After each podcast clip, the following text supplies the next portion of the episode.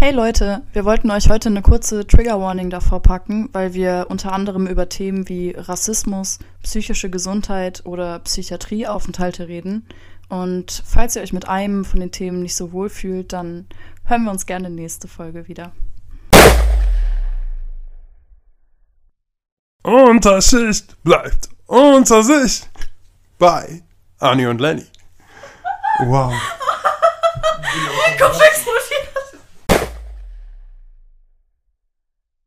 Sollten wir Männer sind Schweine als unseren Jingle nehmen. Wow, das ist die beste Idee des Jahrhunderts. Aber wir müssen das dann selber einsingen wegen Copyright. Aber wir haben schon einen geilen Jingle. Und Takt. vielen Dank dafür. Vielen Dank für den Jingle. Das war wirklich eine große Ehre. Ja. Welcome back, Leute. Wir sind wieder da. Euer Meinungsbringdienst ist zurück. Meinst du, wir sollten erklären, woher das kommt? Mhm. Möchtest du erzählen, woher das kommt? Äh, wir sind zwar ein bisschen spät dran, ein bisschen late to the party, aber ähm, ich denke mal, die Schnittmenge unserer Hörer und die, die Leute, die die Show gesehen haben, wird ziemlich groß sein. Und äh, dieses Zitat kommt aus der wunderbaren TV-Show Die letzte Instanz. Ähm, ja, das habt ihr ja wahrscheinlich alle mitbekommen. Gab einen riesigen Shitstorm, äh, keine Ahnung, weiße alte Männer, die über Rassismus und Sexismus diskutieren. Eine Frau war auch dabei, Ja. Eine weiße Blondine. eine weiße Blondine. Ja, und das Ding ist, also, ähm, die haben einen riesigen Shitstorm bekommen wegen dem Rassismus-Part, den die gedroppt haben, so, was vollkommen berechtigt ist, aber ähm, wir sind irgendwie krank und es war wie ein Unfall, bei dem man nicht weggucken kann. Wir haben uns drei Folgen dieser Show angesehen und wir möchten das, was sie über Rassismus gesagt haben, gar nicht runterspielen, aber das ganze Konzept dieser Show ist äußerst schwierig. Ist ein Skandal. Also ich finde, es ist ein Skandal, dass sowas läuft im WDR. Weil sie sich halt nicht nur über Rassismus unterhalten haben, wo sie einfach kein Recht zu haben, sondern das ganze Konzept besteht daraus, sich kontroverse Sachen rauszusuchen äh, und Menschen darüber reden zu lassen, die keine Meinung darüber haben dürfen. Es tut mir leid. Keine Meinung darüber haben dürfen und dann vor allem dieser, äh, dieser catchy Showtitel Die letzte Instanz. Als wäre das die letzte Instanz, die darüber urteilen darf. Und dann dieses Wort der Meinungsbringdienst. Ich bin wirklich schockiert. Ich, ich bin absolut schockiert. Das sind halt Nazis, die da sitzen. Das sind alles Rechtsradikale, die da sitzen. Ich meine, Leute, ihr müsst euch vorstellen, wir haben drei Folgen davon geguckt und in Folge zwei ging es, glaube ich, um so Themen wie Catcalling, sexuelle Belästigung und so. Und wisst ihr, wisst ihr, wen die da in die Talkrunde eingeladen haben? Einen Zuhälter. Die haben da einen Zuhälter eingeladen und der hat über Catcalling geredet. Das, also, das geht einfach nicht in meinen Kopf. Ich sterbe einfach, ich sterbe. Oder die eine Sache, wo sie über äh, Behinderte geredet haben. Ja, und darüber geurteilt haben. Also es gibt halt irgendwie, ähm, ich glaube, ich weiß, es gibt eine Person und diese Person hat auf ihren Schwerbehindertenausweis einen schweren Ordnung-Ausweis daraus gemacht. Und ähm, darüber haben die angefangen zu reden, ob das in Ordnung ist oder nicht. Aber es sind alles weiße, privilegierte Menschen, die einfach kein Recht haben. Ich glaube, die meisten haben auch dagegen gestimmt. So. Ah, nee, das war ja ganz witzig, weil für diesen Talk haben sie ja, glaube ich, eine Kleinwüchsige eingeladen. Ah, ja, ja, ja. Und ähm, alle haben dagegen gestimmt, also meinten, das ist nicht okay mit dem Ausweis. Und die Kleinwüchsige, die ja vielleicht noch davon betroffen wäre, meinte halt, das ist voll nice. Und die wurde halt auch irgendwie total fertig gemacht Ja. in dieser Runde und Ja. nicht ernst genommen. Überhaupt nicht ernst genommen. Genauso wie der einzige Typ in dieser Rassismusfolge, der irgendwie ansatzweise verständliche Sachen von sich gegeben hat, einfach nicht ernst genommen wurde. Und das ist keine offene Runde, wo jeder seine Meinung sagen darf, sondern es wird von der Show äh, äh, wird quasi vorgegeben, worauf das Ganze hinauslaufen soll. Und das ist äußerst fragwürdig. Das ist mehr als fragwürdig. Also ich finde, das ist ein Skandal und die Show muss abgesetzt werden, aber ich denke, das wird nicht passieren. Ich habe heute witzigerweise äh, RTL eingeschaltet und dann kam direkt ähm, nämlich auch eine Sendung über die Show, es lief bei RTL aktuell oder so. Und äh, da hat Thomas Gottschalk, der ja in diesem Rassismus-Talk auch dabei war, sich dazu geäußert und er meinte, Zitat, ich bin auch heute nicht bereit, mich für etwas zu entschuldigen, das weder verletzend noch bösartig gemeint war. Mic drop. Was für ein privilegiertes Arschlochverhalten ist das denn? Also für mich ist es Nazi-Shit. Ja, ich frage mich gerade ein bisschen, ob wir, also wir haben noch lange nicht die Reichweite, als dass es irgendwie noch passieren wird, aber ich habe ein bisschen Angst, dass wir Ärger bekommen. Von wem denn? Von Thomas Gottschalk? Der soll kommen. Ich hasse den schon seit Jahren. Oh ja. Yeah. Ich finde es tatsächlich ein bisschen traurig. Ich weiß nicht, ob ihr die kennt, aber ähm, es gibt so Sticker von Thomas Gottschalk. Die sind in einigen Gebieten äußerst äh, bekannt und beliebt. Und ich war eigentlich ein großer Fan, weil die lustig waren. Aber ich kann ihn nicht mal unterstützen das macht mich sehr, sehr traurig. Nee, kannst du überhaupt nicht. Aber ich fand ihn ja vorher schon schwierig. Das hab ich, also beim WG-Casting kam Lenny nämlich an und meinte, sie hat was Tolles für uns. Das waren diese Thomas Gottschalk-Sticker. Und da sind bei mir schon alle roten Lichter angegangen. Also ich mag den einfach nicht. Der war ja irgendwo in der Jury GNTM oder so. Und da war der so sexistisch, übergriffig und ekelhaft. Seitdem ist er für mich gestorben. Tut mir leid, Lenny. Ja, kann ich voll verstehen jetzt. Ich habe mich halt auch nie mit dem auseinandergesetzt, was er sagt, sondern habe einfach nur diese Sticker verteilt, weil es lustig war und er halt so eine Fernsehikone ist. Und das ist halt irgendwie noch frustrierender, mhm. dass er irgendwie so eine große Person in den deutschen Medien ist und dann so einen Scheiß von sich gibt und dann der Einzige ist, der sich nicht vernünftig damit dafür entschuldigt, wobei die anderen Entschuldigungen ja auch mehr als fragwürdig sind, weil es halt so ein Marketing-Ding ist, aber Zumindest haben sie es versucht. So und ihr öffentliches Bild versucht zu bereinigen, aber wenn du noch nicht mal das. Was ist los mit dir? Das Problem ist halt, dass ich glaube, Thomas Gottschalk hat so eine riesen Auswirkung auf seine Fans oder auf die Leute, die ihm zugucken, gerade Leute, die dann auch in seinem Alter sind, dass, wenn er sich jetzt entschuldigt hätte, viele Leute vielleicht gesagt hätten, okay, das war scheiße, was er gesagt hat, aber dadurch, dass er sich nicht entschuldigt, alle jetzt äh, bestärkt in ihrer Meinung sind, dass das, was er gesagt hat, vollkommen okay ist. Ja. Und richtig auch. Das ist halt total absurd. Ich glaube, äh, glaubst du, die letzte Instanz und diese Talkrunde, die da zusammengekommen ist, ähm, ist so ein bisschen schon der Querschnitt unserer Gesellschaft? Ich hoffe nicht. Ich hoffe auch nicht, aber gl also glaubst du, dass es so ist? Das ist halt voll schwierig zu sagen, weil die, weil ich glaube, dass gerade auch ein sehr großer Wandel in unserer Gesellschaft stattfindet, auch eine sehr große Spaltung und es dadurch schwierig ist, einen Querschnitt zu ziehen. Mhm.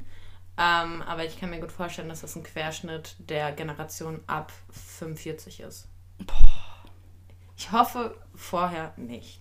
Ich glaube, die junge, also die unter 45, also kriegen langsam ein ganz nices Gefühl für vernünftige Werte und so.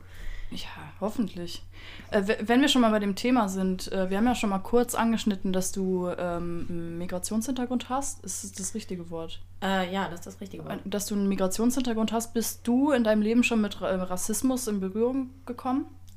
Ähm, ich habe halt das Glück, dass man mir nicht ansieht, dass ich einen Migrationshintergrund habe. Mhm deswegen bin ich damit eigentlich nicht. Auch zu sagen, ich habe das Glück, dass man mir das nicht ansieht, ist halt schon, das äh, ja, beantwortet meine Frage, glaube ich, ganz gut. Also. Total. Vor allem, weil ich mich im äh, Zuge der Black Lives Matter-Bewegung letztes Jahr viel mit Rassismus auseinandergesetzt habe und ich da schockiert war, wie krass internalisiert ich solche Sachen ähm, habe, einfach mhm. aus dem Grund heraus, dass immer, wenn ich nach meinem, also ich habe halt mein richtiger Name dem merkt man an, dass er nicht deutsch ja, ist. Ja, auf jeden Fall. Und spät, also frühestens da fällt es eigentlich auf. Mhm. Ähm, und ich habe oft damit geantwortet, so ja, ich bin äh, halb Türkin, aber ich habe nicht viel damit zu tun. Oh. Und habe das direkt so relativiert.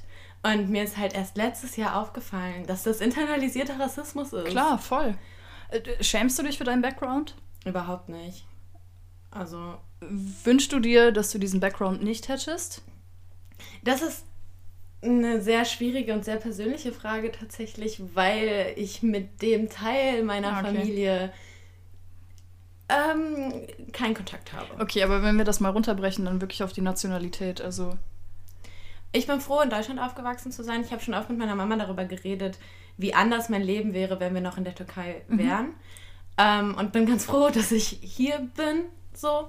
Auch weil ähm, ich ein Jahr bei meinem Vater gewohnt habe mhm. und da der Kulturunterschied auch einfach krass war. Klar, ja, du hast ja viel mehr Privilegien in Deutschland, das ist ja einfach so. Ja, und also ich habe, mein Vater hat in Deutschland gewohnt, aber alleine, also ich bin halt darüber gegangen und wurde halt vorher von meiner deutschen Mutter großgezogen und mhm. auf einmal durfte ich keine Jungs mehr ah, sehen ah, okay. oder so, weißt ah, okay. du? Oder musste Bescheid sagen, mit wem ich unterwegs bin mhm. und musste dann auch immer so, ich habe dann immer Namen erfunden, aber er hat dann immer angerufen und gefragt, mit wem ich gerade unterwegs bin.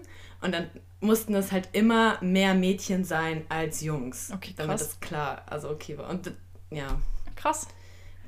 Aber äh, so, ich weiß nicht, ist dir, ist dir jemand schon mal rassistisch begegnet wegen deinem Namen oder weil er von deiner Herkunft erfahren hat?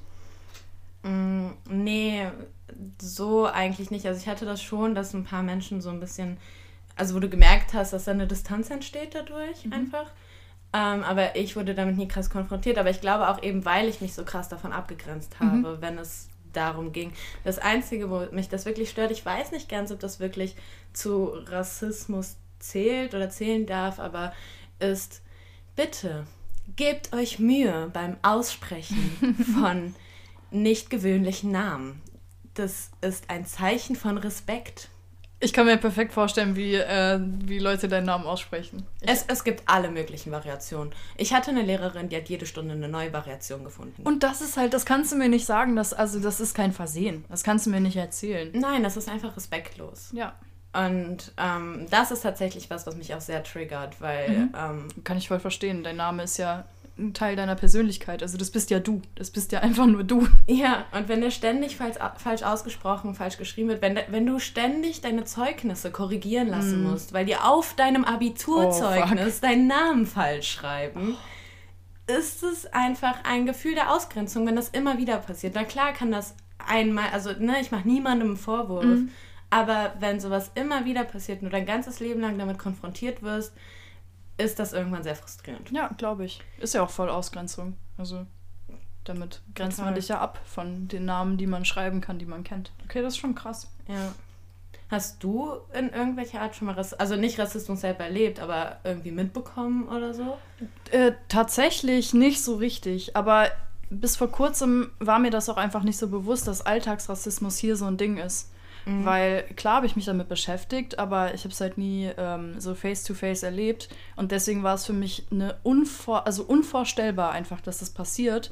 Aber ähm, ein guter Freund von mir, also ein guter Freund von uns, der hat mir halt viele Dinge erzählt. Zum Beispiel hätte er fast seine Wohnung nicht bekommen wegen seinem Nachnamen. Ähm, der Mietvertrag war quasi schon unterschrieben. Dann hat der Vermieter den Nachnamen gehört und meinte so, nee, du kommst hier nicht rein. Das ist so. Aber Wohnung ist richtig krass. Ja. Wohnung ist, also ich weiß auch noch damals, als ich bei meinem Papa gewohnt habe, wir haben eine Wohnung gesucht und er hat, also mein Vater und ich haben nicht den gleichen Nachnamen und seiner klingt natürlich viel türkischer klar. als meiner.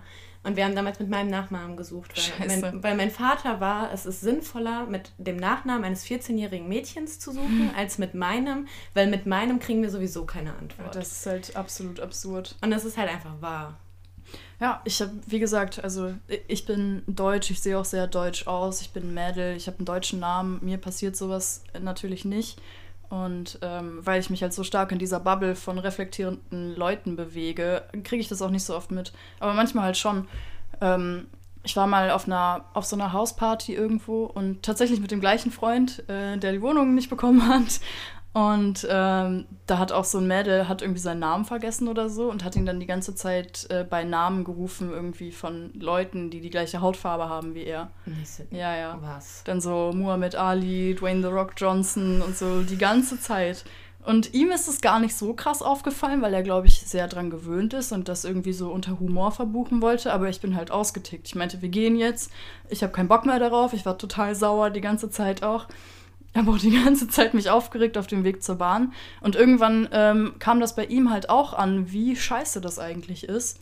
Und er hatte so, so einen kurzen Breakdown irgendwie und meinte so, ja, Anni, aber das passiert mir jeden Tag, in jeder Situation. Und ich dachte mir so, holy shit. Ja, das ist auch krass und ich glaube, das ist, also ich möchte das nicht vergleichen, aber manchmal kann man die Vergleiche halt schon ziehen, aber es ist ähm, so manchmal muss man erst über unfaire Situationen reden, um zu verstehen, dass das gerade ungerecht war. Ja. Weil du erlebst das und du hast so ein ekliges Gefühl in dir, aber du kannst nicht zuordnen, wieso. Und erst dadurch, dass man darüber redet, wird dir bewusst, das, was gerade passiert ist, war nicht okay. Ja. Das äh, kann man ja auch total gut auf Sexismus beziehen. Ich weiß, wir reden oft darüber, aber es gibt halt auch viel, was man darüber sagen kann. Und wir sind halt Frauen, wir die sind das halt jeden Frauen. Tag erleben. Genau. Und äh, da hat sich auch so eine Situation voll angebrannt. Das war, glaube ich, tatsächlich am gleichen Tag wie diese Hausparty. Da war ich halt mit zwei Freunden. Wir sind zusammen zurück zur Bahn gegangen. Es war Sommer. Ich hatte halt irgendwie eine kurze Hose an oder so. Und wir sind im Dunkeln an so einem Taxi vorbeigegangen. Die Jungs, äh, Jungs waren ein bisschen weiter weg von mir und der Taxifahrer hat mich halt die ganze Zeit angeguckt. Und ich bin daran vorbeigegangen und der kam mir halt immer näher.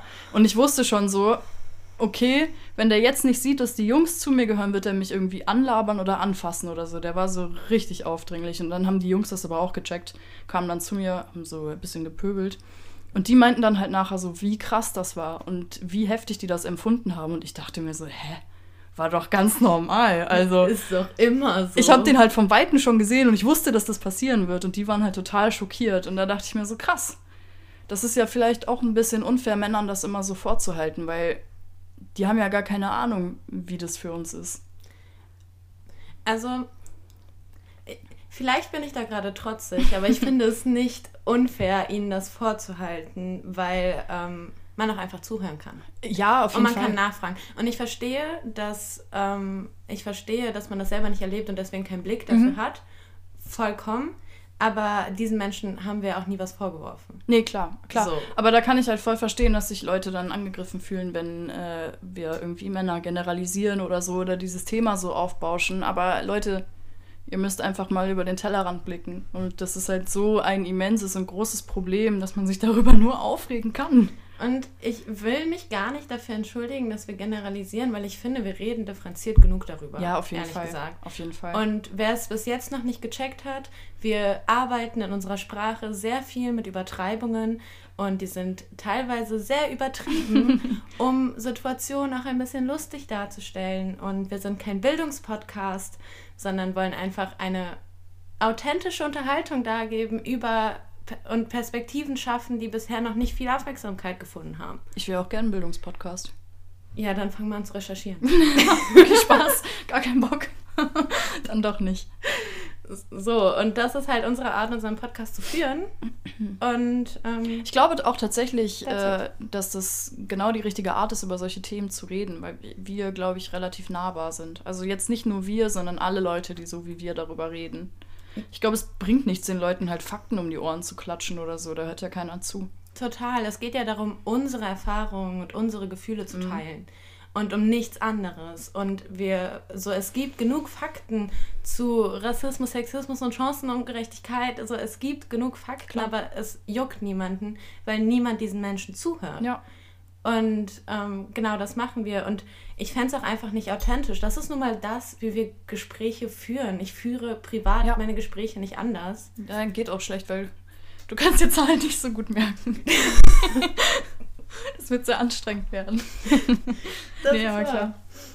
Aber ähm, ja, auch mit den Übertreibungen und Generalisierungen. Also ich meine, ich rede ja auch mit Männern über, darüber, dass Männer scheiße sind. Und wenn du dich davon angegriffen fühlst, dann mach dir bitte Gedanken über dein Verhalten, Ja, und warum du dich angegriffen fühlst. anstatt uns anzugreifen. Danke. So, das war ein sanfter Einstieg, würde ich sagen. Leichte Kost hier in den ersten 15 Minuten. ey. Also Props an alle, die jetzt noch hier sind. Vielen Dank dafür. Wir mussten kurz ein bisschen Wut rauslassen. Ähm, Hat sich wieder viel angestaut, ne? Lenny, was ist bei dir die Woche so passiert? oh, zu viel Shit. Zu viel. Also es sind auch schöne Sachen passiert, aber auch... Ich hasse Männer. Okay, okay. Es ist einfach in der letzten Woche sind mehrere Sachen passiert, die mich persönlich unfassbar doll aufregen und wütend machen. Und ähm, ja, deswegen hat das Thema Männer die letzte Woche ziemlich bestimmt. Und Arbeit, aber das ist eher uninteressant. Bei dir? Ich finde es relativ interessant. Wie ist dein neuer Job so? also, ich meine, in der letzten Folge haben wir gesagt, du hast jetzt einen neuen Job. Jetzt hast du da zwei Wochen drin gearbeitet und? Es ist wunderbar. Ich fühle mich sehr, sehr wichtig, weil ich so quasi mein eigenes Büro habe. Und ähm, es macht mega viel Spaß. Es ist voll ähm, spannend, was ich da mache tatsächlich. Ja. Wie kommst du hinterher mit dem Studium? Also merkst du jetzt schon, dass es. okay, okay.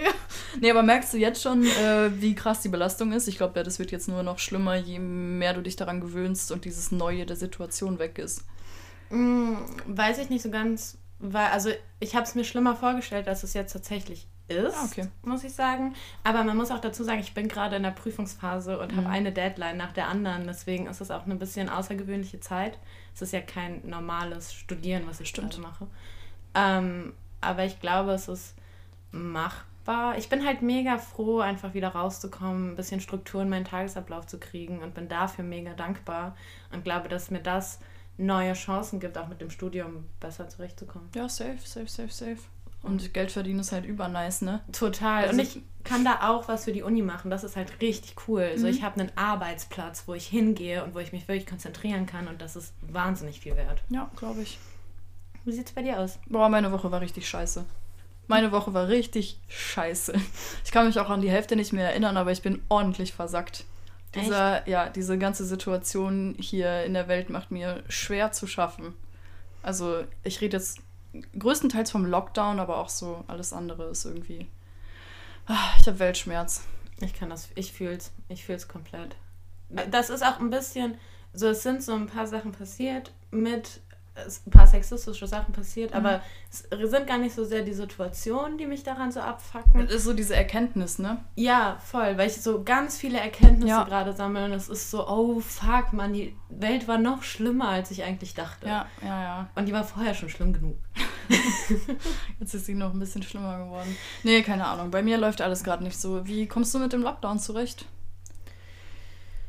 Jetzt, also für mich fühlt sich an wie eine Besserung, weil Mhm, ich raus aus okay, dem Haus klar. komme. Deswegen ist das nicht ganz so vergleichbar, aber ich habe auch keinen Bock mehr einfach. Boah, ich finde es auch unheimlich schwierig gerade. Aber ich finde es äh, super krass zu beobachten, dass tatsächlich gerade mehr Leute auf die Barrikaden gehen, was ähm, psychische Gesundheit angeht. Ja, das finde ich mega schön. Es war ja vorher irgendwie gar kein Diskussionsthema bei der Weiterführung des Lockdowns. Ich will jetzt auch gar nicht sagen, dass man das nicht hätte machen sollen, aber man hätte es halt irgendwie anders machen können. Ja, voll. Und da wurde das halt voll außer Acht gelassen. Und jetzt reden die Leute darüber, dass es für die Psyche richtig scheiße ist.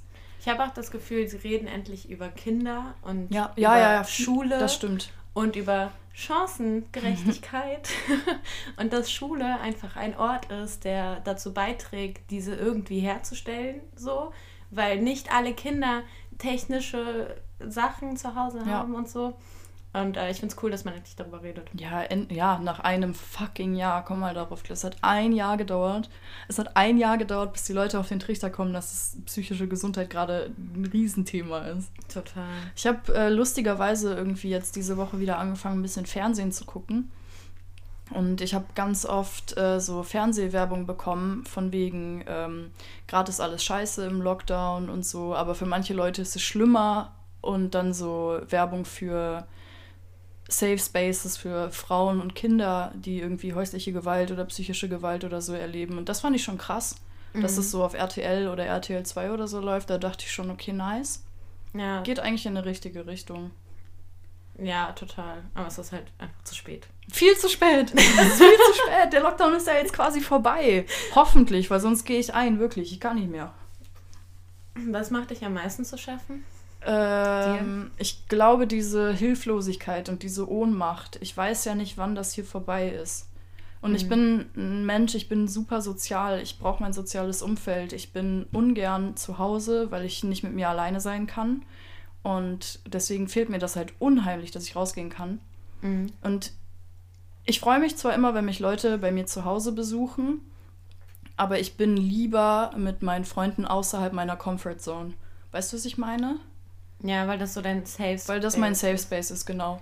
Und wenn du dann, also klar, könnte ich jetzt auch meinen Freunden sagen, Leute, ich bin gerade am Abkacken, bitte geht nach Hause. Aber das willst du ja nicht und das machst du ja auch in der Regel nicht. Und deswegen fehlt mir das unheimlich, einfach so einen neutralen Ort zu haben, wo du Leute sehen kannst. Mhm.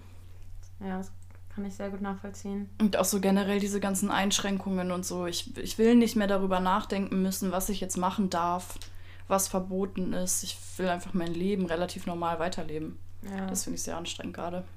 Ich finde es auch voll schwierig, so neue Situationen, also so irgendwie neue Pläne zu machen oder so, weil ähm, Ja. bei dir war das ja wahrscheinlich ähnlich, dass der Lockdown irgendwie dein komplettes Leben über Bord Klar. geschmissen hat.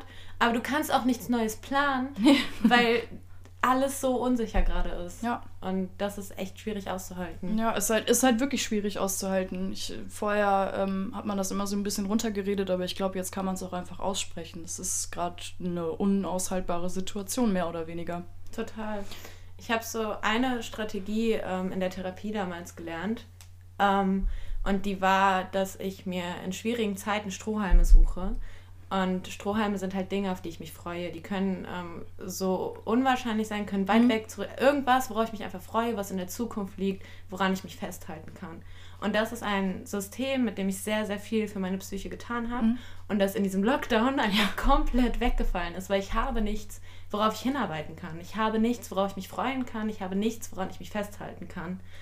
Und das ist schon hart. Das ist unglaublich hart und es wird so vielen Leuten genau so gehen und das lässt halt irgendwie jeder außer Acht. Ja, Ich äh, bin wahnsinnig gespannt, wie die ähm, Suizidstatistiken jetzt nach dieser ganzen Chose hier sind.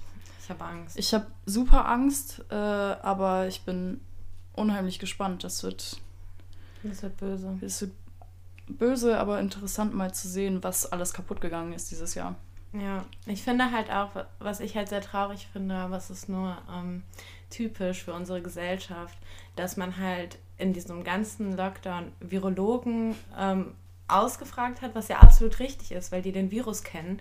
Aber unsere, also wir haben, wir leben in einer Welt der Wissenschaft Ja. und diese Wissenschaft hat vor allem zwei Bereiche und einer davon sind Geisteswissenschaften Ja. und wir haben Menschen, die sich mit sozialen, also die sich mit Gesellschaft, mit Auswirkungen von gesellschaftlichen Regeln und so beschäftigen. Wieso fragen wir die nicht? Tja, weil es halt nicht so wichtig ist für die Wirtschaft, ne? So, das, das macht halt so keinen Sinn. Ja, es macht halt in, in dieser Form von Kapitalismus, in der wir mittlerweile leben, macht es halt schon Sinn für den Staat, also jetzt den Staat als Institution, ne? Ja. Wir werden ja mehr oder weniger irgendwie zu so, auch durch unser Schulsystem, zu so Arbeitermaschinen rangezogen. Und da ist es halt relativ egal, wie es deiner Psyche geht. Hauptsache, du bringst halt Cash rein. So überspitzt und dramatisch, wie das jetzt klingt, aber runtergebrochen ist es ja so. Total. Und Deswegen macht es halt auch Sinn, dass der erste Gedanke nicht ist, zu gucken, wie es denn den Menschen gerade geht, sondern wie es halt dem Fiskus geht. Es ist ja auch total absurd, dass alles stillgelegt ist, außer Arbeit. Ja. So, es, es wird nur geschaut, wie man verwirklichen kann, dass Menschen arbeiten gehen können, aber anstatt dass man schaut, so, hey, das ist gerade eine schwierige Situation, in der wir als Gesellschaft Ja. zusammen durch müssten, lass uns Strategie. Also in Holland habe ich gehört, hatten die Fitnessstudios voll lange noch auf. Weil Holland sich halt dachte, so, Sport ist wichtig Ja. für Gesundheit Ja, und deswegen können wir die nicht schließen. Und das ist so schlau. Ja, es macht unheimlich viel Sinn, aber da kommt man ja auch nicht so einfach drauf, ne? Und so sozial ist der Sozialstaat Deutschland dann auch nicht. Mensch. Mir ist es auch tatsächlich, ich habe ähm, super oft von verschiedenen Leuten zu hören bekommen, wenn ich gesagt habe, dass es mir gerade schlecht geht im Lockdown, so ja, aber du kannst doch froh sein über deine Situation, du hast einen Job, du hast ein Dach über dem Kopf und so weiter. Und ich dachte mir so, Leute, das sind die Basics. Ja. Das sind die Standards, die ich zum Überleben brauche. Ja, es gibt Leute, die haben es gerade schwerer als ich, aber das mindert nicht meine Situation. ja, Vor allem äh, ist es halt für mich persönlich noch größere psychische Belastung, dass ich arbeiten gehen muss gerade. Das ist für mich keine Erleichterung. Es ist für mich Erleichterung, dass ich Geld verdiene, aber dass ich jeden Tag arbeiten gehen muss, macht mich fertig gerade. Also ich würde lieber zu Hause bleiben. Echt? Ja, auf jeden Fall. Auf jeden Fall. Weil du deine Arbeit nicht so gerne magst? Oder? Nee, darum geht's gar nicht so. Aber ich fühle mich so. Ich weiß nicht, die Welt ist so außer Gefecht gesetzt und ich bin so außer Gefecht gesetzt und ich kann dann nicht funktionieren. Mhm. Weißt du? Ja, ja. Kann ich voll verstehen. Ich finde es auch voll, also es ist ja auch so ein Social Media Ding, das, ähm, wofür auch immer wieder alle plädieren, dass es auch okay ist, gerade motivationslos Ja. zu sein und nicht so viel zu schaffen und so. Und ähm, ja, glaubst du, es würde dir besser gehen, wenn du nicht arbeiten müsstest? Nein. Nein. Ich, ich bin ja auch dankbar dafür, dass ich den Job habe, dass ich ein bisschen Routine reinkriege. Aber ich habe jetzt, ich habe ja jetzt auch, ich war ja zwei Tage nicht arbeiten diese Woche, weil Mhm. ging einfach, also es ging halt einfach nicht. Und da dachte ich mir so, okay, das wäre schon chillig, wenn ich jetzt einfach irgendwie zwei Wochen frei nehmen könnte oder so, um mal wieder so von Grund auf klarzukommen. Aber das funktioniert halt leider nicht. Ja, ja, ich weiß, was du meinst. Ich habe auch schon ewig das Bedürfnis, irgendwie einfach mal ein paar Tage wegzufahren, Mhm. weil ich immer finde, dass das einen irgendwie wieder runterbringt Ja. und ja, wohin? Ja, wohin? Das geht halt gerade nicht. Und ich stelle mir halt vor, weil wie gesagt, ja, mir geht es gerade besser als einigen. Ich habe einen Job, ich habe ein stabiles, wirklich sehr stabiles soziales Umfeld. Ich habe super nice Freunde. Ich kann mit allen über alles reden und so. Ich habe genug andere Sachen, die ich mache, aber mir geht schon richtig scheiße gerade. Und dann frage ich mich, wenn du das alles nicht hast oder du bist in einer, keine Ahnung, Situation mit häuslicher Gewalt oder eine toxische Beziehung oder so, wie scheiße muss es dir gerade gehen? Ja. Es ist, es ist absolut schlimm. Oder auch allgemein, also ich bin. Ja. Kurze Denkpausen. Kurze Denkpause. Ich musste äh, kurz revidieren, was ich sagen wollte. Aber. oh Gott, wo waren wir? Dass Leuten beschissener geht als mir. Ähm, achso, ja, das ist, das ist halt wirklich krank und das vergisst man halt auch total. Mir war auch nicht richtig bewusst, wie, also ich finde das mit den Schulen halt extrem krass, Mhm. weil ähm, stell dir mal vor, deine Familie streitet sich ständig oder so. Also es müssen ja noch nicht mal, und, also klar, Gewalt und so ist schlimm, aber es Mhm. muss ja noch nicht mal wirklich zu Gewalt kommen. Ja. Es kann ja einfach nur ein angespanntes Familienverhältnis sein. Oder Menschen mit Kindern gerade.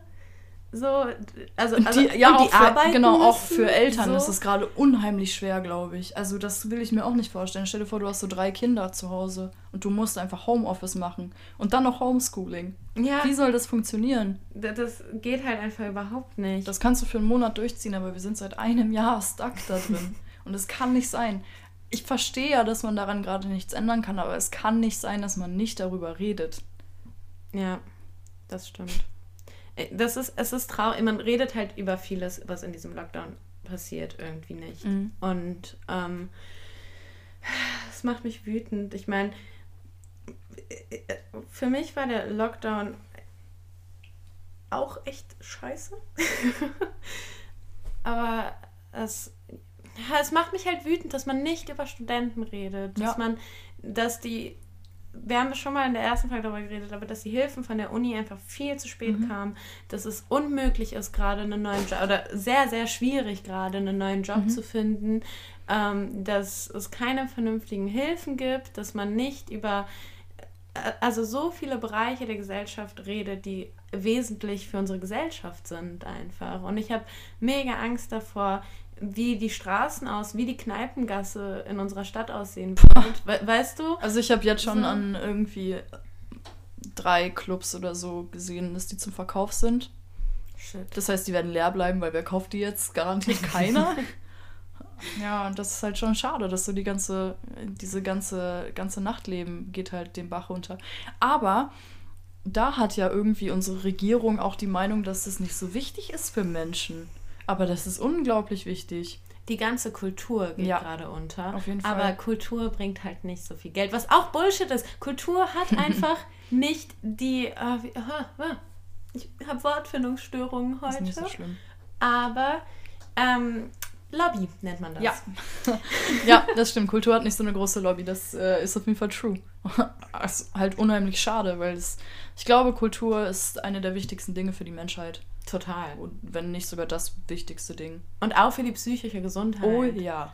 So, und Oh ja. stell dir mal, stellt euch mal vor, ihr wärt in diesem Lockdown und könntet keine Bücher lesen, keine Musik hören, ähm, keine Videos konsumieren, keine Medien konsumieren. Es ist ja alles Kultur so. Und dass die Menschen einfach überhaupt nicht gesehen werden, schwierig. Wobei nicht gesehen werden, würde ich nicht sagen. Sie werden ja schon gesehen, aber sie werden irgendwie trotzdem bewusst ignoriert. Ja. Was das Ganze nochmal schlimmer macht. Das ist wie, wie so ein kleines Geschwisterkind, das Ja, so ja, immer mitspielen will, aber du bist so, nee, ich höre dich nicht. Ja, man ist so. Hast du auch diese Geräusche da? genau so. Ich habe dieses ganze Gedankenspiel äh, tatsächlich noch ein bisschen weiter durchgespielt, weil also mir ging es wirklich sehr schlecht die letzten zwei Wochen. Und ich glaube, das letzte Mal so schlecht ging es mir, ähm, bevor ich tatsächlich dann auch in die Psychiatrie gegangen bin. Und deswegen habe ich diesen Gedanken so ein bisschen weitergesponnen, weil ich dachte mir, wie schlimm ist es jetzt gerade in der Psychiatrie zu sein oder in so einer Einrichtung, weil du kannst ja, du darfst ja keinen Besuch bekommen. Oh fuck. Du darfst ja keinen Besuch bekommen. Und du musst dann auch die ganze Zeit mit Maske rumlaufen, was das Ganze mega Was? anonym macht. Oh nein! Ja. Darüber habe ich noch gar nicht nachgedacht. Das ist komplett krank, ne? Dann ist ja nicht mal Psychiatrie ne, Nee. ne, ein Fluchtweg. Überhaupt, überhaupt kein Fluchtweg. Und das, deswegen kam ich da drauf, weil das ist für mich, ist es immer so der, so der Plan, keine Ahnung, F in meinem Kopf, weißt Mhm. du? Wenn gar nichts mehr geht, weiß ich, du hast da einen Safe Space, du kannst da hingehen, dir wird geholfen. Aber das ist im Moment auch kein Safe Space. Einfach so, gar keine Option ist das gerade. Das nimmt ja mega vielen Menschen auch nochmal mega viel Raum. ist das denn wirklich so, dass sie da Maske tragen müssen und so? Weil, Also weil jetzt mal ganz ehrlich, wenn du da Menschen mit Angststörungen sitzen Boah. hast, die da eingewiesen Ja, werden, wegen Corona, kannst du die doch nicht zwingen, in diesem Safe Space eine Maske zu tragen. Also es geht ja, also da muss man die psychische Mhm. Gesundheit vor die physische stellen. Das Also ich weiß nicht genau, wie es ist. Ich habe da jetzt nicht recherchiert. Kein Wundert's.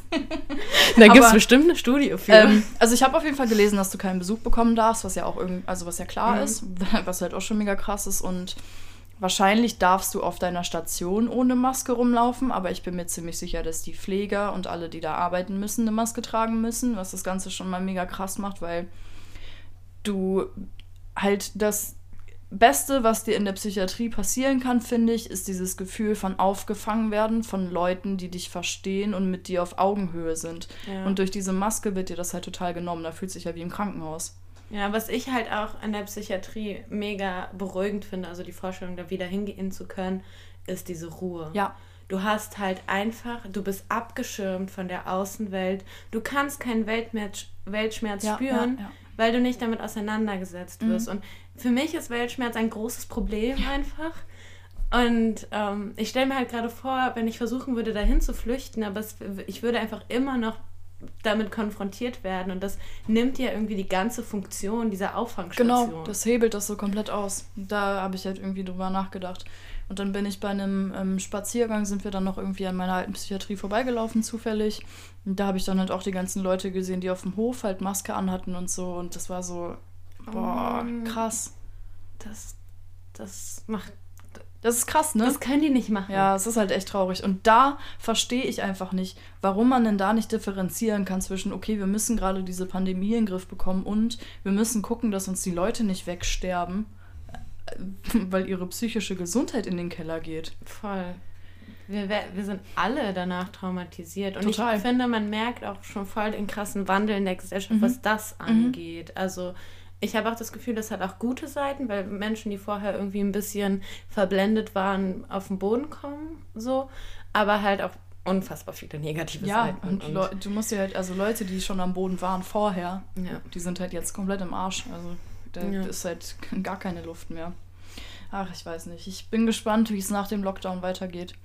Ich glaube, wir werden uns sehr stark daran gewöhnen müssen, dass unser Leben weitergeht. Und das wird, glaube ich, in den ersten Monaten eine totale Überforderung für alle. Das wird auch eine totale Reizüberflutung. Und da gehen, glaube ich, auch noch mal viele kaputt dran. Wie meinst du das? Also was meinst du jetzt mit der Reizüberflutung? Ja, dass man sich wieder ins äh, soziale Leben irgendwie eingliedern muss. Dass alles wieder läuft und man wieder viel mehr Menschen sieht und so. Dass man vielleicht wieder arbeiten gehen muss. Also stell dir mal vor, du, keine Ahnung, arbeitest im Einzelhandel oder so. Mhm. Konntest jetzt ein Jahr lang nicht arbeiten und jetzt musst du wieder arbeiten und wirst direkt halt so krass damit konfrontiert. Ich kann, ich verstehe, was du meinst, aber ich habe ein bisschen die Hoffnung vielleicht auch, dass es anders ist, dadurch, dass es auch nicht so von jetzt auf gleich, wir sind, es ist alles wieder, das wird nicht passieren. Mhm. Ja, und ja, diese klar. Hoffnung müssen wir auch einfach jetzt einmal kurz nehmen. Das wird nicht passieren. Nee, klar. Das Leben wird nie wieder so wie vorher. Nee, wird's auch nicht. Ähm, und dadurch, dass es so schrittweise kommen wird, glaube ich nicht, dass es so krass ist. Und ich glaube, dass Menschen, also ähm, kenne ja auch ein paar Menschen in der Gastro. Ich kenne So. auch ein paar Menschen. Und äh, die warten alle nur gespannt darauf, endlich wieder arbeiten gehen zu Mhm. können, weil es sich halt anfühlt, als wären einem die Hände gebunden. Und ich glaube, dass ich, ich, also ich hoffe, dass wenn sich alles wieder lockert, einfach so krass viel Freude in der Welt sein wird, dass so, weißt du, weil, weil eigentlich ist ja gerade alles scheiße. Wieso sollte es nochmal schlimmer werden, wenn es besser wird? Ja, aber ich glaube, es wird schwer zu verkraften. Ich habe auch ähm, mit ein paar Freunden schon darüber geredet und mir haben ein paar Leute auch gesagt, dass sie ähm, total verlernt haben, wie man sozial interagiert und Ja, das okay. sich erst Ja, wieder ja. beibringen müssen und so. Das fühle ich jetzt nicht so, Mhm. aber Doch, kann ich, mir fühl's. schon vorstellen. Ich fühle es komplett. Äh, da weiß ich voll. Auch was für eine Überwindung das für mich geworden ist, dieses Haus zu verlassen. oh ja. Ist halt schon krass. D- Das habe ich halt auch so krass gemerkt, weil ich bin wirklich seit Jahren über den Berg und du kennst mich. Ich bin super socially, ich kann mega gut interagieren. Ich liebe das, aber ich merke gerade, wie meine soziale Angst wieder nach vorne tritt. Und das sind Beobachtungen, also die will ich halt nicht machen. Ja. Und dass sowas passiert wegen einer, wegen einer Einschränkung der Regierung, finde ich halt irgendwie. Vor allem, weil es so willkürlich, also wir wollen gar nicht sagen, dass alle Maßnahmen komplett Nee, nee, nee, auf keinen Fall. so. Ich bin auch sehr froh, nicht in der Position zu sein, darüber entscheiden zu müssen. Total, weil dann darf ich mich drüber aufregen. nee, also ich kann das ja auch irgendwo verstehen, aber vieles davon wirkt halt wahnsinnig willkürlich und ist einfach nicht rational. Und wenn es rational sein soll, dann würde ich mir halt einfach Transparenz wünschen Ja. und würde mir wünschen, dass mir erklärt wird, was der Sinn einer Sperrstunde ist. Ja, bitte. So wie das den, den Virus aufhalten Ja. soll. Das wird mir einfach nicht klar. Ja. Und ich möchte dann auch Beweise dafür sehen, oder ich möchte, dass man überhaupt erstmal anfängt abzuwägen, ähm, die mentale Gesundheit der Menschen und den Kampf gegen diese Pandemie, weil ich auch ein bisschen das Gefühl habe, dass wir als Gesellschaft damit klarkommen müssen. Ähm, und das ist jetzt sehr hart, aber Tod und Krankheit gehören zum Leben Ja. dazu. Ja, es ist, ist ja auch so. Und ich möchte, also natürlich trauern wir um alle Menschen, die daran gestorben sind und Klar. so. Auf jeden Fall. Aber es ist ein natürlicher Kreislauf des Lebens. Ich glaube auch, also wir haben das ja auch gut eingedämmt. Wir haben viel dafür getan, dass es nicht ausartet, aber es artet halt gerade in eine andere Richtung aus und das kann es halt auch nicht sein. Ja. Wohl eine Frage, die ich mir auch gestellt habe, also es klingt jetzt auch wieder sehr böse, aber ähm, ich frage mich halt, wenn wir, also wir sind halt schon eine sehr privilegierte Generation, Klar. einfach weil wir so unter so guten Verhältnissen aufgewachsen sind. Wir Mhm. sind, glaube ich, mit einer der ersten Generationen, die in Frieden groß geworden sind. Und Ja. deswegen ist Frieden so, also es ist uns so selbstverständlich, dass alles gut läuft, dass wir uns jetzt über diesen Lockdown abfacken. Aber ich frage mich halt so, Alter, wenn es uns jetzt schon so scheiße ging, wie muss das denn zu Kriegszeiten in der Gesellschaft gewesen sein? so krass. Weißt du? Ja, ja, ja, ja. Das ist so krass. Also ich möchte es gar nicht abmildern, was wir gerade durchmachen, aber es ist halt, also der Gedanke kam mir letztens, Ja. Ob diese Gesellschaft einen Krieg überleben würde. Oder Boah, das ist tatsächlich eine gute Frage und ich glaube, die Antwort ist äh, nein. Aber auch zu Recht. Also, äh, das will ich jetzt gar nicht ankreiden oder so. Ist ja mega nice, dass wir uns so entwickelt haben, in Frieden zu leben. Dass wir das auch brauchen. Der Mensch strebt ja auch nach Sicherheit. Das ist ja eines deiner größten Grundbedürfnisse. ja. Aber jetzt äh, sowas, oh, ich will es auch nicht jinxen jetzt. Äh, sowas zu erleben wäre natürlich eine ganz andere Zerreißprobe.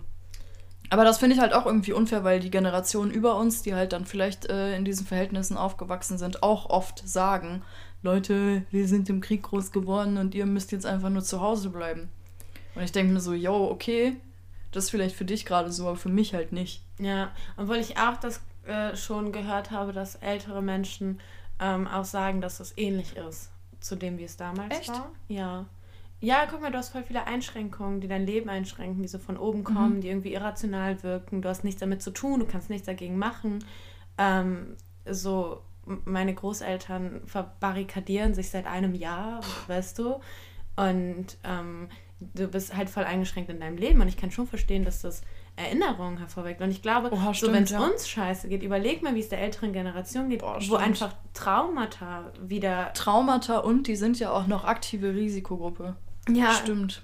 Also Boah, das ist echt krass. Es ist richtig schlimm. Und, und die beherrschen Technik nicht so wie wir.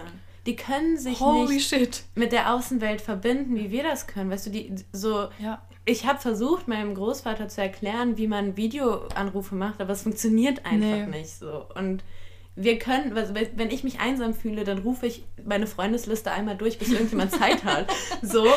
Aber das können die ja nicht. Ja. Und die haben nicht mehr viele Freunde. Also ich meine, selbst die Bekanntschaften, die sie haben und die ihnen wichtig sind, das, also das wird ja mit dem Alter Ja. immer weniger. Ja, klar. Und Stimmt, das ist auch mega krass, ja.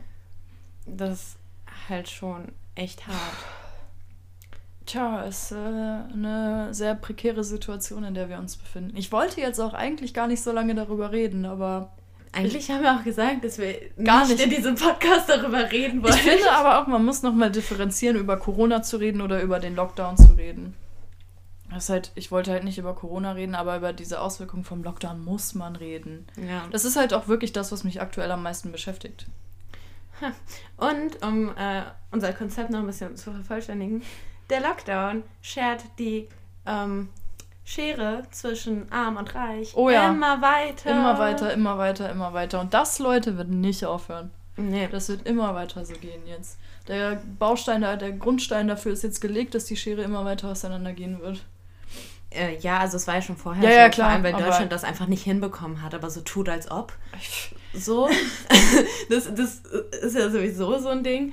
Und äh, gerade wird es halt nochmal sehr, sehr deutlich. Überleg mal, wie viele Leute ihren Job verloren haben und wie scheiße Ja. es der Mittelschicht geht. Ja. Aber die obere Schicht juckt halt gar nicht. Ja. Und ähm, das ist halt schon krass. Also wir werden, die Unterschicht wird immer mehr. Ey, wir bleiben nicht mehr unter uns. Kommt! Wir nehmen Applications auf, kommt zu uns in die Unterschicht. Ja, ist halt. Nee, aber ist ja so. Vor allem, weil, ey, ganz ehrlich, so Hartz IV wird so krass geprüft und kontrolliert Mhm. und so, du musst einen falschen Schritt gehen und dir wird dein ganzes Geld gestrichen Mhm. und so Unternehmen kriegen Hilfen, die sie eigentlich nicht verdient hätten und Ja, so, auch mega viele du? Unternehmen, die die ja einfach nehmen, obwohl sie sie nicht brauchen. Also Ja, gab es ja am Anfang irgendwie ein paar Verfahren, aber ich glaube, so richtig durchgesetzt hat sich das auch nicht, dass das überprüft wird. Mhm. Oder Unternehmen, die nicht mal Steuern zahlen, die dann Hilfen bekommen. Ey, ohne so. Scheiß, ne? Und das ist, ist halt einfach, es macht keinen Sinn. Es macht einfach. Oh, und worüber man auch reden kann, ich glaube, ich bin, ich bin da jetzt nicht auf dem aktuellsten Stand, aber wir haben eine Maskenpflicht mit Masken, Oh ja, die oh sehr ja. teuer Ja, sind. Und wir haben sowieso in dem letzten Jahr eine wahnsinnige Mehrbelastung, eine finanzielle Mehrbelastung, einfach weil alles wieder ein bisschen teurer geworden Mhm. ist und so. Und äh, denkt jemand an Hartz-IV-Empfänger? Äh, ja, tatsächlich. Also die kriegen, glaube ich, auch so Maskengutscheine. Echt? Ja, ich glaube, wenn du Sozialhilfe beziehst, ähm, kriegst du Maskengutscheine.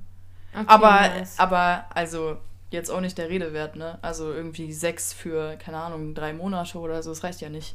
Ja, okay. Ja, ich habe halt mitbekommen, dass es in Bayern so die große Diskussion gab, weil die ja FFP2-Masken ähm, zur Pflicht machen wollten und dann ähm, aber Leute gesagt haben, so, das könnt ihr nicht machen, wenn ihr nicht die zur Verfügung stellen könnt für Menschen, die es sich nicht leisten können, Ja. weil die sind teuer. Ja, ja, die sind teuer. So, und äh, ich weiß auch nicht, wie das ausgegangen ist, aber es ist halt einfach nur. Nee, du kriegst Maskengutscheine. Ich weiß aber nicht, wer die bekommt, aber ich glaube, Sozialhilfeempfänger äh, Empfänger bekommen die. Mhm. Ähm, und halt Leute der Risikogruppe, ne? Hier unser Mitbewohner hat auch einen Gutschein bekommen. Mhm. Warum? Asthma. Ach, Ja, verrückt. Asthmatiker kriegen die auch. Ja, aber trotzdem, ey, es ist irgendwie alles nicht so das Wahre im Moment, ne? Oh mein Gott. Und.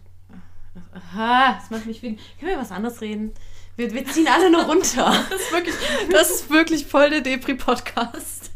Am Anfang waren wir einfach nur hasserfüllt Ja. und jetzt sind wir depressiv. Jetzt sind wir depressiv. Aber ich, ich bin halt auch gerade depressiv. Ich kann das halt, ich kann mich halt schwer über was anderes unterhalten, weil das gerade einfach das größte Thema meines Lebens ist. Mhm. Kann ich sehr gut nachvollziehen. Ja, ja.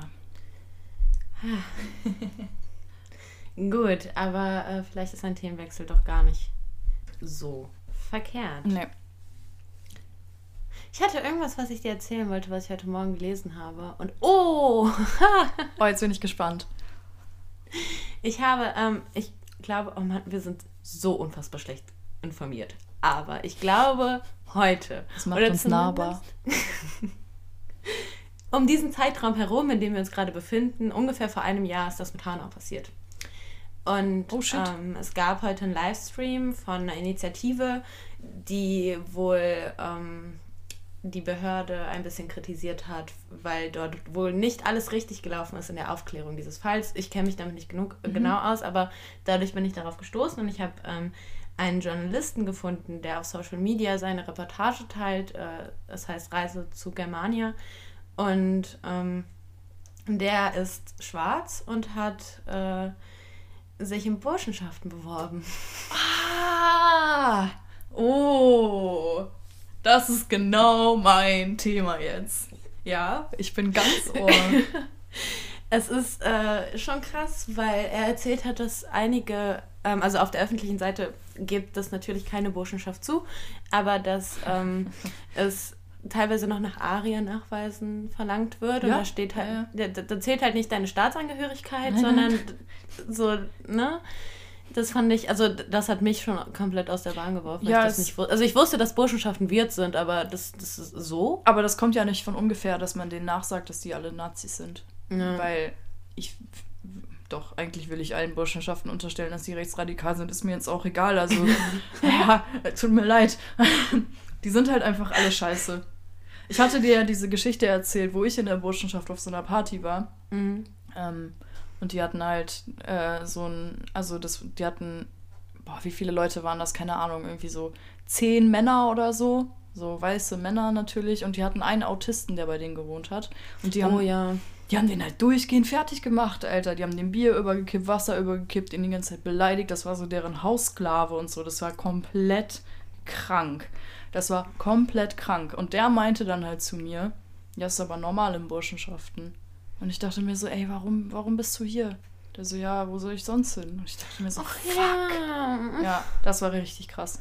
Burschenschaften, alle Müll, alle Dreck, alle Nazis, alle Sexisten. Das ist, ja, also dafür hatte ich zu wenig mit Burschenschaften zu tun, aber was ich halt von Burschenschaften weiß, ist, dass egal was für politische Ansichten die vertreten, die sind auch einfach, also es ist eine Sekte. Ist eine Sekte, ja. Das ist eine Sekte. Du ist- kommst da ja auch ohne Kontakte nicht rein. Doch, kommst du. Ja, aber also schwer. Kannst dich einfach so bewerben? Ja. Weil voll viele, also ich habe jetzt hier aus der Stadt von mehreren Burschenschaften gehört, dass ähm, läuft dann so darüber, ja, mein Vater, mein Großvater war in der Burschenschaft. Okay, aber ich glaube, es gibt auch voll die Unterschiede zwischen Burschenschaften. Glaube ich auch, ja. Ähm, und es, also, es gibt ja auch einfach wahnsinnig viele so, auch viel mehr, als ich dachte. Ich, bevor, ich an, bevor ich selber eine Wohnung gesucht habe, war mir nicht bewusst, wie viele Burschenschaften es ja, gibt. alleine das Wort Burschenschaft ist halt auch so, ey Digga, wo leben wir? 1933? Nein! Aber Studentenverbindung ist halt auch nicht viel besser. Ja, aber es klingt, Es klingt schon besser, es klingt es besser als halt Burschenschaft. trotzdem weird. Aber mein Ex-Freund war in einer für eine kurze Zeit und er hat sich halt einfach über WG gesucht oder so da beworben. Ich weiß nicht, ob du mal eine WG gesucht hast, auf WG gesucht, aber Ja. Ich habe mich voll diskriminiert gefühlt, weil du halt nur Burschenschaften Ja, ja, angezeigt ja, ja, bekommst. ja. Und einfach nur denkst, okay, cool, darf ich auch irgendwo einziehen? Das ist voll nice, weil bei WG gesucht siehst du ja immer, dass ja so dieses Piktogramm mit diesen Strichmännchen, äh, wen die suchen und dann so männlich oder weiblich. Und bei Burschenschaften sind dann da immer so 18 männliche Piktogramme nebeneinander und du denkst dir so, okay. Ciao. Ähm, ja, genau, der hat in einer gewohnt, der hat mir so richtig komische Sachen erzählt. Also, dass du halt wirklich morgens mit, so- also, dass alle immer zusammen frühstücken und dass es dann beim Frühstück Aufgaben verteilt werden und wenn du deine Aufgabe nicht erfüllt hast, dann gab es auch irgendwelche Strafen und du Was? wurdest so dazu gezwungen zu, also das Saufen, die Saufkultur, Ja, der ja, ist ja, ja. auch absolut Peer Pressure. gestört. So. Und der hat mir eine lustige Geschichte erzählt, dass der, ähm, also bei Burschenschaften ist es wohl so ein Ding, dass ähm, äh, die sind ja auch immer so ein bisschen versteckt. Also man erkennt die von draußen, aber man muss ja schon wissen, wonach man sucht. Das, so ja, ja, genau. Und ähm, Burschenschaften untereinander kennen sich ja, Ja. alle. Und genau, da es gab wohl in der Stadt, ich weiß nicht, ob das überall so ist, eine Regel, dass wenn Burschen aus einer Burschenschaft bei der anderen klingeln, die reingelassen werden müssen Okay. und du musst denen so viel zu saufen geben, bis sie gehen. Was? So. Und äh, ja, dann hat mein Ex-Freund, nachdem er aus der Burschenschaft schon ausgetreten war, ist zu einer gegangen, die er kannte und die haben sich halt da, also es ist nicht aufgeflogen, die haben dort gut gesoffen. Nice. okay, das ist nice. Ey, aber wie absurd. Aber stell dir mal vor, du wohnst in einem Haus und da klingeln Menschen und du musst die reinlassen Nee, das und denen was zu nicht. saufen Das geben. geht so. gar nicht. Aber es, ich glaube, du musst ja auch durch so ein, also es gibt ja dann auch so ähm, Tests. ja, so durch- Aufnahmeprüfungen, ja. Ja. Und das besteht ja auch viel aus Saufen. Ich habe von einem Freund gehört, ähm, die, der wurde ins Badezimmer eingeschlossen mit einem Kasten Bier und sie haben den erst wieder rausgelassen, als er gekotzt hat. Imagine, das ist einfach legit Körperverletzung. Da ist so viel Toxic Masculinity in diesem Raum gewesen. Ich bin absolut schockiert. Digga. Komm darauf mal klar. Also tut mir leid. Oh, fuck. Ja, von einem geilen Thema ins andere gerutscht. Ich habe das Gefühl, wir sind wieder ein bisschen witzig. ja, ein bisschen, ne? Humor ist das Einzige, was uns durch diese schweren Zeiten bringt, Leute. Ist halt so. Zynisch zu werden ist schon nice. Ja, aber nicht, wenn du dann nur noch zynisch bist. das ist halt tats ah, tatsächlich auch. Ich habe in den letzten zwei Wochen einfach irgendwie so ein bisschen verlernt, ähm, wie man nicht zynisch ist. Ich habe so mit Leuten geschrieben und denen so Memos geschickt und so und die meinten so, Digga, was ist los bei dir? Was meinst du ernst und was nicht? Und ich dachte mir so, hä? Alles. Alles. Also das bin halt gerade einfach nur ich. Aber wenn ich mir das jetzt, wo es mir wieder besser geht, so anhöre, denke ich mir auch so, fuck. Also wie hast du da kommuniziert? Und Mhm. alles super undurchdringbar. Naja. Psyche, spannend. Ihr kennt's. hey, back to the roots. äh, Lenny, hast du einen Shoutout der Woche parat?